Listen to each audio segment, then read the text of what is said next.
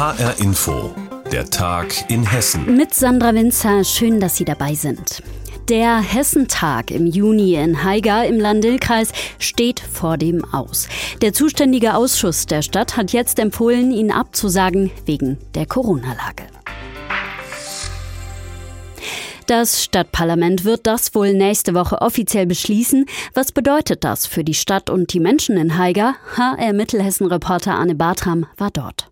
Hunderttausende Hessen und Nachbarn feiern zusammen bei Konzerten, Partys und Shows. Es hätte so schön werden können, der Hessentag diesen Juni in Haiger. Noch im November war Matthias Hein Chef des Hauptfinanz- und Hessentagsausschusses voller Freude. Kommt noch Haier. Haier ist eine schöne Stadt. Wir sei freundlich, wir sei offen für die Leute, die kommen. Haben gerne Gäste und wir feiern gern. Das war vor Omikron. Jetzt haben er und sein Ausschuss den Hessentag 2022 quasi beerdigt. Bürgermeister Mario Schramm. Ich fühle mich irgendwie enttäuscht, traurig, leer und bin stinksauer auf Corona. Bei der wahrscheinlichen Absage geht es aber nicht nur darum, dass Menschen sich beim Fest anstecken könnten. Weil die Infektionszahlen jetzt gerade so enorm steigen, braucht die Stadt ihre Mitarbeiter für andere wichtige Jobs und kann sie nicht weiter damit beauftragen, ein riesiges Event für Hunderttausende Menschen zu planen. Wie viel das Planen für den Hessentag die Stadt am Ende gekostet hat, kann Heikers Bürgermeister Schramm noch nicht sagen. Er betont aber, wenn schon Verträge zum Beispiel mit Künstlern gemacht wurden, dann haben die eine Corona-Ausstiegsklausel. Wir haben natürlich Ausgaben gehabt, aber die waren in keiner Weise umsonst. Das, was wir bis dato an Erfahrungen gemacht haben, können wir jederzeit und zu allen möglichen Dingen nutzen. Wir wissen jetzt, was Heiger kann. Heiger kann auf jeden Fall einen Hessentag. Und das will der Bürgermeister auch allen in der Praxis beweisen und den Hessentag einfach in ein paar Jahren ausrichten. Zum Beispiel das Jahr 2028. Da steht bei uns in Heiger die 1250-Jahr-Feier an. Und ich glaube, da würde sich ein Hessentag sehr gut anbieten. Immerhin, das Geld von der Landesregierung, zum Beispiel fürs Sanieren von Straßen und Gehwegen zum Hessentag, darf Heiger behalten. Axel Wintermeyer, Chef der Staatskanzlei. Der Hessentag Tag bringt ja eine Menge Investitionen auch mit und die zugesagten Investitionen werden von uns auch durchgeführt, sodass äh, der Stadt von Seiten des Landes äh, kein Verlust im weitesten Sinne des Wortes entsteht. In der Innenstadt von Haiger hatten heute die meisten Menschen, mit denen ich gesprochen habe, Verständnis für die wahrscheinliche Absage. Eine Alternative, zum Beispiel einen Mini-Hessentag mit vielen Corona-Regeln auszurichten, wäre für sie die schlechtere Option gewesen. Ich denke, man hätte ihn eh nicht so feiern können, wie erwartet, gell? Ist nichts Halbes, ist nichts Ganzes.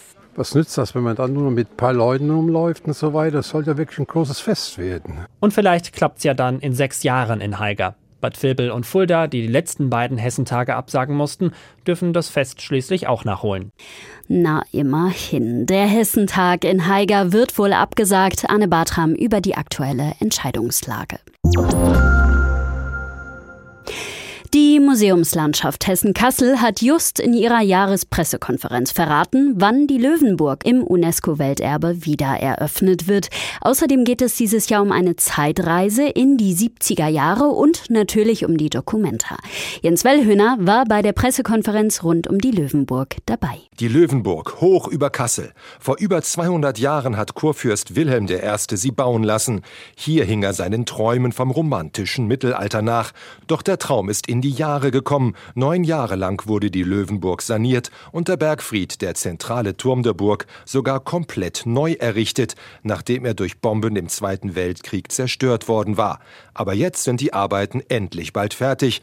Am 15. Juli ist die Löwenburg wieder offen für alle, berichtet Martin Eberle, der Direktor der Museumslandschaft Hessen-Kassel. Es ist wirklich ergötzlich. Ich habe ja das große Vergnügen, dass ich jetzt schon durchgehen kann, wie wirklich von Tag zu Tag diese Löwenburg immer mehr ja, zum hochherrschaftlichen Schloss wird. Äh, wir können uns auf Inventare von 1814 berufen und etwa 80 Prozent äh, des Inventars ist noch vorhanden. Das heißt, wir werden also eine sehr, sehr authentische Löwenburg wieder vor uns haben und unseren Besuchern zeigen können. Und als weiteren Höhepunkt im wahrsten Sinne lockt die Aussichtsplattform auf dem Bergfried zu einem Blick über ganz Kassel bis zum Hohen Meißner. Wer sich satt gesehen hat, kann die paar Schritte von der Löwenburg bergab zum Schloss Wilhelmshöhe gehen Dort wartet ab April ein Kontrast zur romantischen Löwenburg, eine Ausstellung über Tapeten der 70er Jahre. Martin Eberle. Wir beschäftigen uns nicht nur mit der Tapete, sondern tatsächlich auch mit dem Lebensgefühl der 70er Jahre. Und für einige von uns wird das heißen, dass wir wieder in unsere Kindheit eintauchen können. Und es ist dann doch erstaunlich, dass wir trotz dieser Tapeten mit ihrem farbenprächtigen und oft verworrenen Muster groß geworden sind. Ja. Die Prilblume lässt grüßen. Dackelfan Eberle freut sich über eine Tapete ganz besonders. Eine Dackeltapete, die ich immer wieder hervorheben möchte, äh, die ist sehr amüsant. Das sind Bahnen. Auf der einen Bahn ist immer äh, das Schwänzchen und das Köpfchen. Und dazwischen haben Sie Bahnen, wo Sie den Dackelkörper äh, dazwischen schalten können. Und Sie können jetzt den Dackelkörper sozusagen unendlich verlängern. Passend dazu soll Ende des Jahres der Grundstein zum neuen Tapetenmuseum am Brüder Grimm Platz in der Innenstadt gelegt werden. Aber wer erst mal genug von den schrägen 70er Jahren hat, kann in Kassels neuer Galerie wieder Dokumentarkunst bewundern. Im Juni startet ja die Dokumenta 15 und passend dazu hängt in der neuen Galerie Galerie ein Dokumentarkunstwerk der ersten Stunde. Dorothee Gerkens von der Neuen Galerie. Darüber freuen wir uns sehr. Die Komposition vor Blau und Gelb von Fritz Winter ist eines der zentralen Werke der Dokumentargeschichte. Das ist ein ikonisches Werk für die Dokumenta 1955. Es war ein Argument der Kuratoren für die Bedeutung der Gegenwartskunst damals im Nachkriegsdeutschland, dass sie sich auch mit der internationalen Kunst messen lassen konnten. Denn Fritz Winter war einer der bedeutendsten deutschen Vertreter abstrakter Malerei des 20. Jahrhunderts und Professor in Kassel. Seit wenigen Wochen hängt sein Werk jetzt in der neuen Galerie und gibt einen Vorgeschmack auf die Höhepunkte der Museumslandschaft Hessen-Kassel 2022. Jens Wellhöhner von der Pressekonferenz zur Kasseler Löwenburg war das. Vielen Dank. Und jetzt nehme ich Sie mit nach Grünberg im Kreis Gießen. Hier machen sich gerade Wanderer fertig für eine ziemlich lange Strecke, die Sie für einen guten Zweck zurücklegen wollen. Wer das macht und worum es bei der Wanderung genau geht, fasst HR Grünberg-Reporterin Alina Schaller zusammen. Karin Rühl und Daniel Mandler machen sich gerade startklar. Die beiden sind Langstreckenwanderer und wollen trainieren. Und Stöcke. Stöcke. Nehmen wir heute Stöcke mit? Ich habe meine vergessen. Na, dann nehme ich auch keine mit. Die nehmen wir aber dann bei den 150 Kilometer auf jeden Fall mit. Sind Sie schon mal 150 Kilometer am Stück gelaufen? Also ich nicht. Die beiden haben es vor und zwar für den guten Zweck.